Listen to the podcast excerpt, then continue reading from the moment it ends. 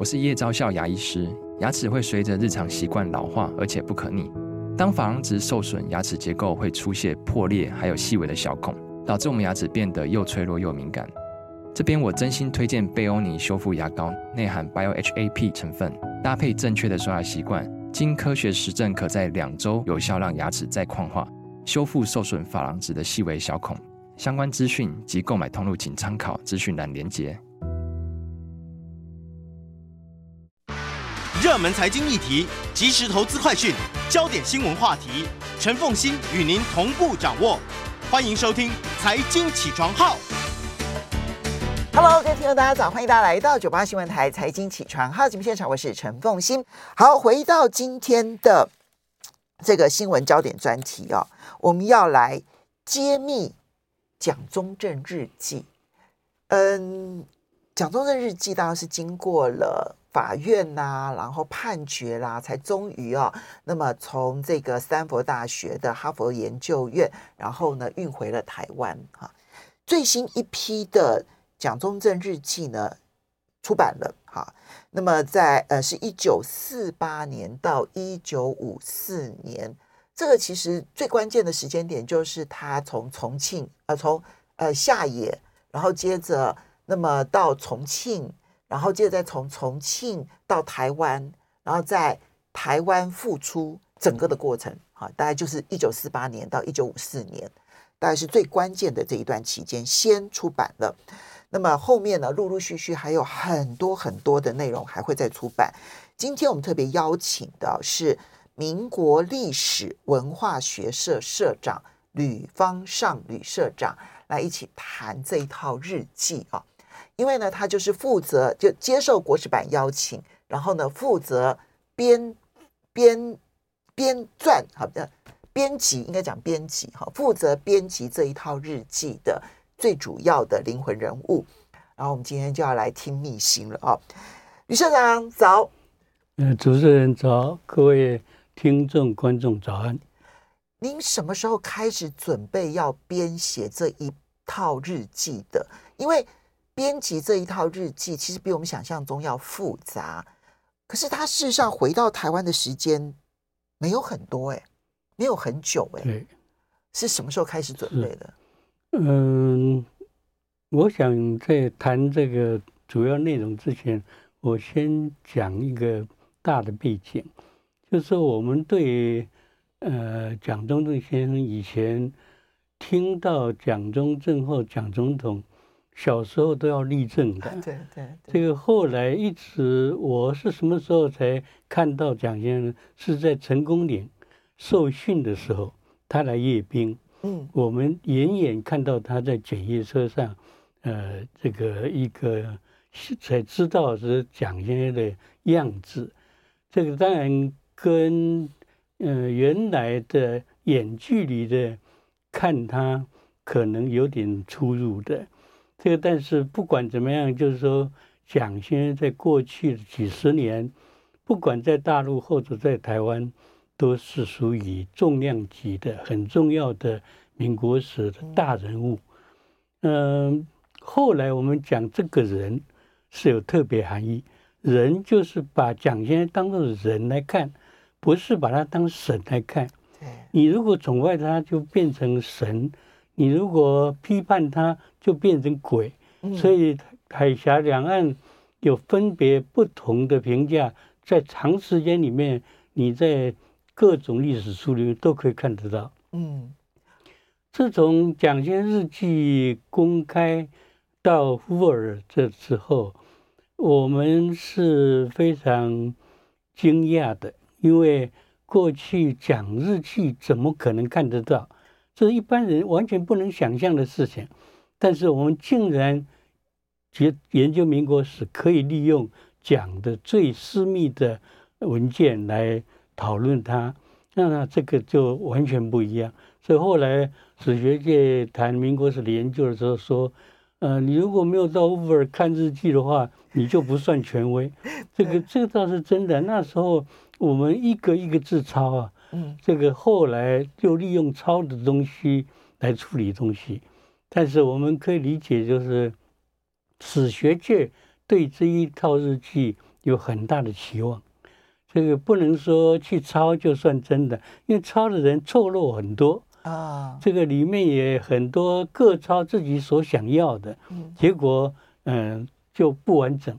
所以我们一直想说，在台北中华民国蒋总统的日记总应该在台北来正式出版才对吧？嗯。所以我们那时候已经呃就是史学界几个朋友就觉得说。按照道理应该如此，所以我们实际上在十几年前就已经呃准备要怎么样出版蒋先的日记啊，但是一直到最近出版的机会才成熟了哦，所以这一次得到国史馆授权，所以我们很高兴的就能够把第一阶段的部分首先推出，嗯，这个第一阶段准备了十几年哦，对，十几年。这当然，这个过程很长，而且参与的人很多，嗯、呃，很多机构或者是呃基金会也支持这些事情，甚至国科会也支持，嗯，就是说这方面都可以得到了国人或者研究历史的学者共同的呼应跟共鸣，嗯，所以我们花的功夫觉得是非常重要，而且绝对值得的，而。这些准备到底啊，就是说，我们可能很很多人会觉得说，就是日记嘛，你就把它给校对校对了就好了。可是实际上，这个日记的出版本身的编辑之所以困难点在什么地方？嗯，是的，这个蒋先的日记啊，是用毛笔，他写快的时候就变成草书一样。我相信就是。呃，中国人或者是台湾去看的学者，辨识蒋先生的日记的文字的时候，还不是这么简单。啊，我记得我去过 Hoover 三个暑假，这个同时台下的另外一边的学者也去了，我们中午都一起讨论蒋先生字到底是什么意思，或者什么字，这讲半天才大概有时候才特别。知道说他用字有他的习惯。哦，变字对变字，从那个基本的开始，所以辨识他的字，我相信对国人都有困难。西方的学者，我不相信他能够好好利用这样的一个日记。但是这个日记很重要，你做民国史的研究又不懂得利用这个日记的话，那人家也会笑话。嗯。所以，我想，我们第一方面，第一个就是先把文字，那原文原，这是一所谓的原汁的文字，完全按照它的原意写出来。嗯，所有有点写错别字的，我们要打刮胡。哦，因为蒋先忙，他有时候会有不同的这个想法。第二个就是，呃，日记虽然不是每天很长，但是。四五百字的日记也够你好好去咀嚼，所以这里面有很多文字，包括人名事情，如果你不稍微加注的话，几乎是不会了解的。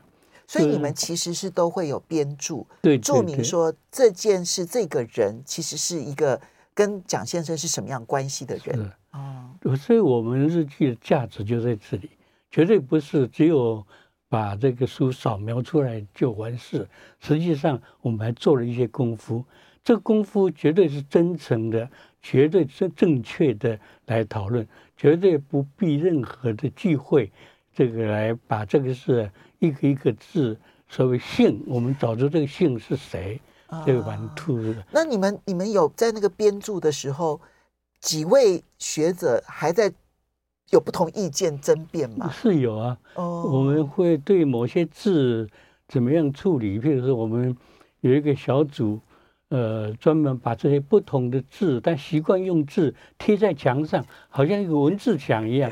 我们稍微休息一下，嗯、所以你就知道这个功夫要很深。欢迎大家回到九八新闻台财经起床号节目现场，我是陈凤欣。今天在我们现场的是民国历史文化学社社长吕方尚吕社长，然后今天要来跟大家谈的是蒋中正日记。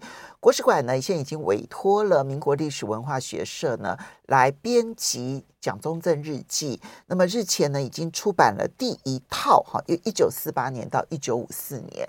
然后蒋中正蒋先生呢，他是从一九一七年开始写日记，然后一直写到一九七二年，五十五年，而且这五十五年大概没有几天是中断的哈，几乎天天写。对，有的时候在那种呃。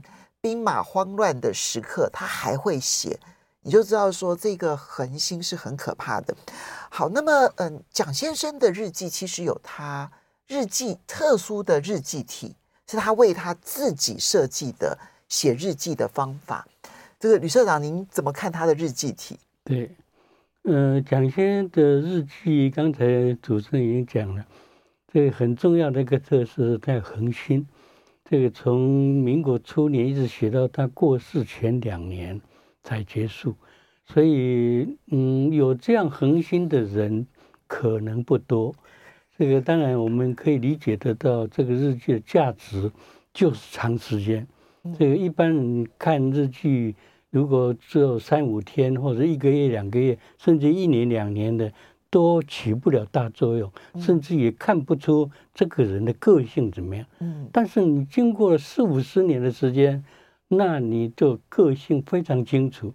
所以他的日记的价值，你读起来很有兴趣盎然的感觉，就是因为他把他的个性全都暴露出来了。嗯，你不要期望他每天记所有的事情，但是他很自然的会把他的个性表现出来。嗯，这个当然，我想这个是呃很重要的事情。时间长。对，对这个另外就是这一段日记是一九呃四八到一九五四，这个呃因为日记回来的时间其实不长的，这个我们所以以从这里开始出版的原因，除了我们准备好了以外，有几个因素，我觉得。是有出版意义的。第一个，这一段时间就战后中国，嗯，呃，这一段时间刚好是从呃内战一直到破圈、破圈台湾这一段，嗯、这一段时间其实是动荡不安的。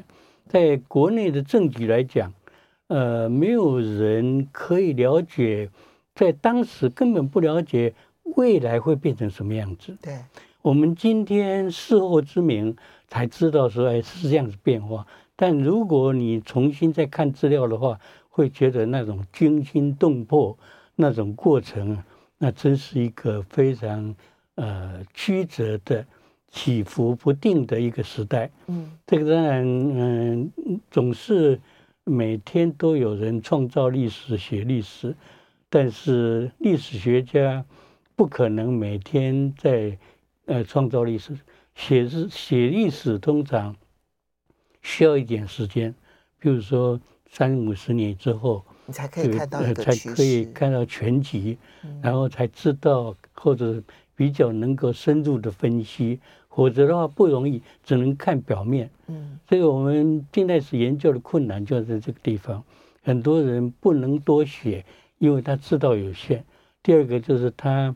也怕写出来的错误随时被人家指责，这个也当然是事实。所以我们出版的目的就是提供珍贵的材料，嗯，将来你就可以根据这个材料来处理民国的历史。民国史当中，像蒋中正先生这样子写五十五年历史的，写五十五年日记的，应该是绝无仅有了吧？大概没有找到第二个人能够写这么久吧？嗯。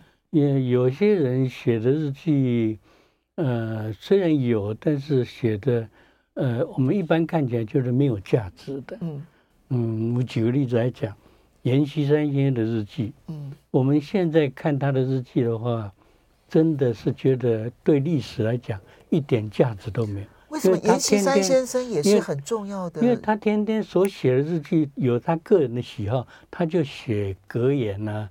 或者是呃某些他认为他所需要的修身养性的某些说法，都非常空洞的东西，比较像笔记，就笔记说我看到了什么重要的，嗯、呃，对我有意义的话，对对，对对，而不是记录当天发生了什么事情，我的应对以及我的反省。嗯嗯，对，哦，对，蒋先生的日记就不一样，他除了这国家大事之外，他也会记录很多所谓一个人的自常这个自然的反应。嗯，这个反应，比如说。呃，遇到什么事情，比如他妈妈的身体状况，他的交女朋友在上海的这个生活情形，他都会记录下来。嗯，我们都会根据这里面找出线索。嗯，这个是这个历史的研究，是从这里面找到乐趣，然后看出它的真正意义来。所以我想，他的日记从一九四八以后的过程里面。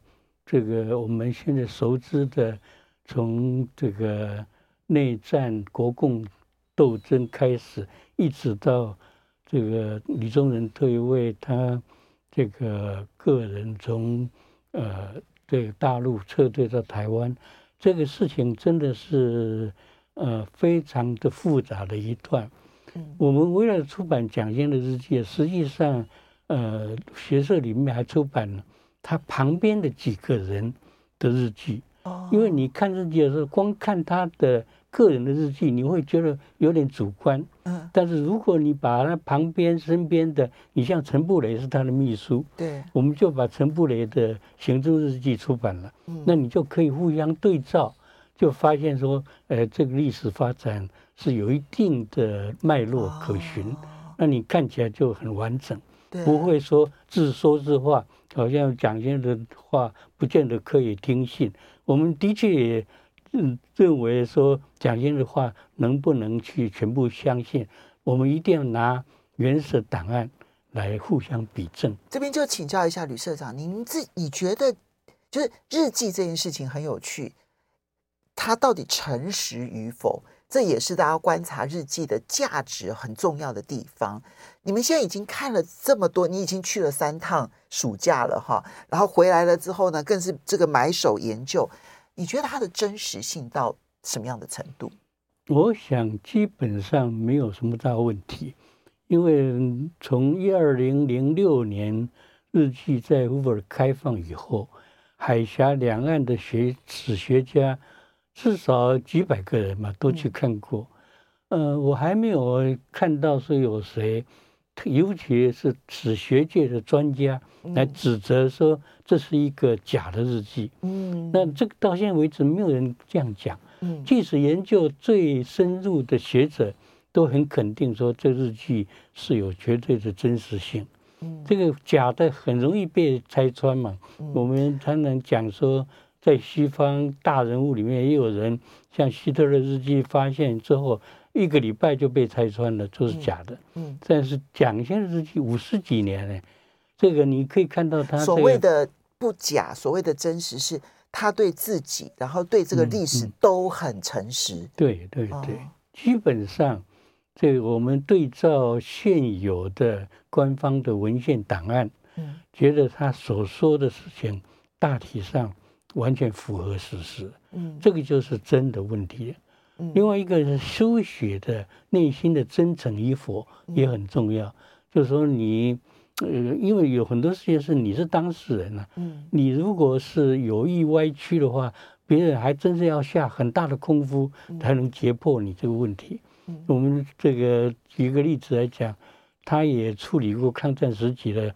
中日之间的密使的问题，嗯，甚至于海峡两岸也有很多密使的传闻，这个有时候在日剧里面可以发现他参与多少，嗯，这个或者是呃有没有这个问题存在，这个都可以从这里面得到一些讯息，嗯，所以一九四八之后，呃，一直来台湾的一个心路历程。在日记里面可以看到，嗯，我们我们的意思就是，呃，第一任的总统职之后，接着第二任，然后一直到一九七二年过世之前的日记，首先出版。嗯，这里面有另外一层意义，就是在台湾的史学界，一九五零年代以后的研究太缺，这个一直不够完整叙述这一段历史的发展，所以这一次如果说借用以这个两蒋日记作为基础来发展的话，未来相信对这一段历史可以补充，因为这段历史涉及到整个世界的冷战问题，即使到今天来谈这个问题还是很新鲜。嗯，这个过去的冷战形态，现在新的中美对峙。这个都是政治的一个新发展嘛？你不了解过去的冷战背景跟这个呃整个经过情形，你谈后面就有点困难。嗯，所以我倒觉得我们这个日记的出版会呃带动这个战后中国的研究，或者战后台湾的研究。真好，对。嗯、所以呃，吕社长没有提，我还没有特别去思考说。一九五零到一九七零，我们其实就用这这这二十年的时间，它其实是冷战，国际大环境是冷战形成，然后就台湾的大环境里头，其实是还在从混乱中逐步走向稳定的那一段期间。其实经济起飞都还要等到后面，大概是一九八零年代开始的事情。嗯，所以一九五零到一九七零的这二十年的研究。哦，台湾史学界其实研究的反而不多，这点其实是一个缺憾，对，对不对？对，哦。所以因为这个在现政治的现实里面，呃，既然政党轮替，当然有很多的政治因素在左右，呃，这个现实的问题。对，对。即使在学术界，可能都没有办法不受到这个干扰。我们稍微休息一下，等一下马上回来节目现场。欢迎大家回到九八新闻台财经起床号节目现场，我是陈凤欣。在我们现场的是民国历史文化学社社长吕方尚吕社长，也非常欢迎 YouTube 的朋友们一起来收看直播。我们来看第一套蒋中正的日记出版，哈，一九四八年到一九五四年这一套。那么，嗯，后续还会陆陆续续出版，哈，那。嗯，这个国史馆跟民国历史文化学社是希望全部都出版啊，但是先从一九四八到一九五四，然后后面一九五四到一九七二年，蒋先生他最后停笔这几个年份都会优先的出版，因为这跟台湾关系最为密切。那至于一九一七到一九四八，这个也在台湾吗？还是还是有留在大陆呢？他的日记是全套的，这是从早期开始一直到。一九七二，全部完整的一套，所以是从一九一七全部现在都在台湾，对对对对，OK。都没有问题。嗯、好，所以刚刚社长我觉得他讲了一个很重要的观点，他说一九五零到一九七零是一个国际冷战的关键时刻，那那个时候是逐步形成的那个冷战氛围，那各国在冷战的形成过程当中，其实都有努力去把这个冷战的格局往自己利益靠一点。其实那是当年非常重要的一段期间。那么在台湾呢、哦，其实史学界里头为了政治服务，其实对这一段历史并没有一个完整的客观评价，它都有扭曲。比如说早期的时候就扭曲把造神嘛，哈，就这这蒋中正就变神了，神格化。但是呢，后续呢就变成了批蒋化，好，所以就只剩下白色恐怖。那当时的。如何在冷战当中稳定格局，然后奠定经济发展的基础，就完全不提。所以其实都是扭曲，希望能够还原真实。在这一个关键的历史当中，有哪一些关键时刻点？有哪些重大事件？社长，您是印象深刻的？嗯嗯，我想刚才主任所讲的这一段时间的日剧啊，呃，正是一个波涛汹涌的时代。在这个时代里面，嗯、呃，你比如说，不要说别的，从大撤退，一九四九年来到台湾，那个是人心惶惶，一直到后来稳定下来，正是这一段的开始的这个这这阶段的日记，它日记里面充分的让你这个可以了解到，呃，一个国家领导人，他甚至以当时的身份从下野到复出。都被质疑的一个人，但是他凭着他的这个毅力、这个勇气，然后规划着整个台湾可能的发展。但是大家一起看了日记就会了解，呃，蒋先生跟美国的关系啊，这个从抗战时期就很紧张，非常紧张，一直到战后这一段，像都一直到罗斯福晚期到杜鲁门，都对他不是非常好，在日记里面常常有非常感慨的说法，嗯，呃，史迪威对他是瞧不起的，对。所以史迪威事件那一个前后记录的非常生动，这个大家这样来看这一段的话，就对史迪威的个人的评价，或者是中美关系，这个常常会捏一把冷汗。嗯，这个到了史迪威是在二次世界大战期间，美国一九四四，美国派到中国协助蒋中正抗战的，对很重要的一位将军。对对，他最后的想法就是。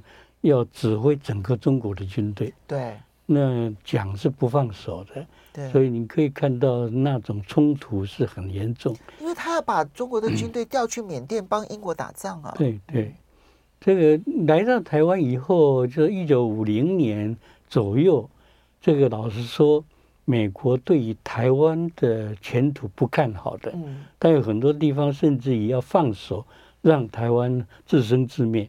所以可以看到那一段中美关系也非常紧张，蒋对中美关系有他自己的坚持，嗯，他也不低头，这个有自己的看法，认为这个他一定要再再开始。所以你可以看到讲这个人内心世界那种坚毅不拔的勇气，这个让你有点佩服。就看日记里面会佩服他这样的事情。这个来台湾以后要做的事情非常多啊，从党的改造开始，一直到政治改造、军事改造、经济的发展，全都在这里面呈现出来。嗯，所以这个日记本身有它特别的意义。这个如果你呃研究民国台湾呃经济奇迹怎么发展的，你也大概应该知道这一段时间。讲在说稳定政治军事的过程里面，让经济放手，有一些技术官僚来使得经济发展起来，形成所谓的亚洲四条龙、四小龙这样的一个呃背景，我想我们应该掌握。这个就靠自己的这些东西。社长从这里面，因为我们知道说蒋中正他在政治，尤其是国际政治啊，然后还有包括了军事。他都很有自己的意见主张，可是经济是他很弱的一环。这里面他对经济有琢磨吗？他自己是承认他对经济是外行的，嗯，甚至于他在呃大陆时期的时候，已经觉得自己念书不够，嗯，所以他有一些做法。第一个，他自己很用功，对传统中国，譬如宋明理学，他认真的去做，去研究。第二个，对有些可佩服的人的东西，他虽然过去是政敌，也重新在读他的东西。我举个例子来讲，他跟梁启超这个立宪派，本来在清末开始到明初都是对立的。对啊，他一直到什么时候佩服呢？抗战时期，他看了梁启超的东西以后，就对梁启超非常佩服，认为这个人很可惜的去搞政治，他如果搞教育的话多好。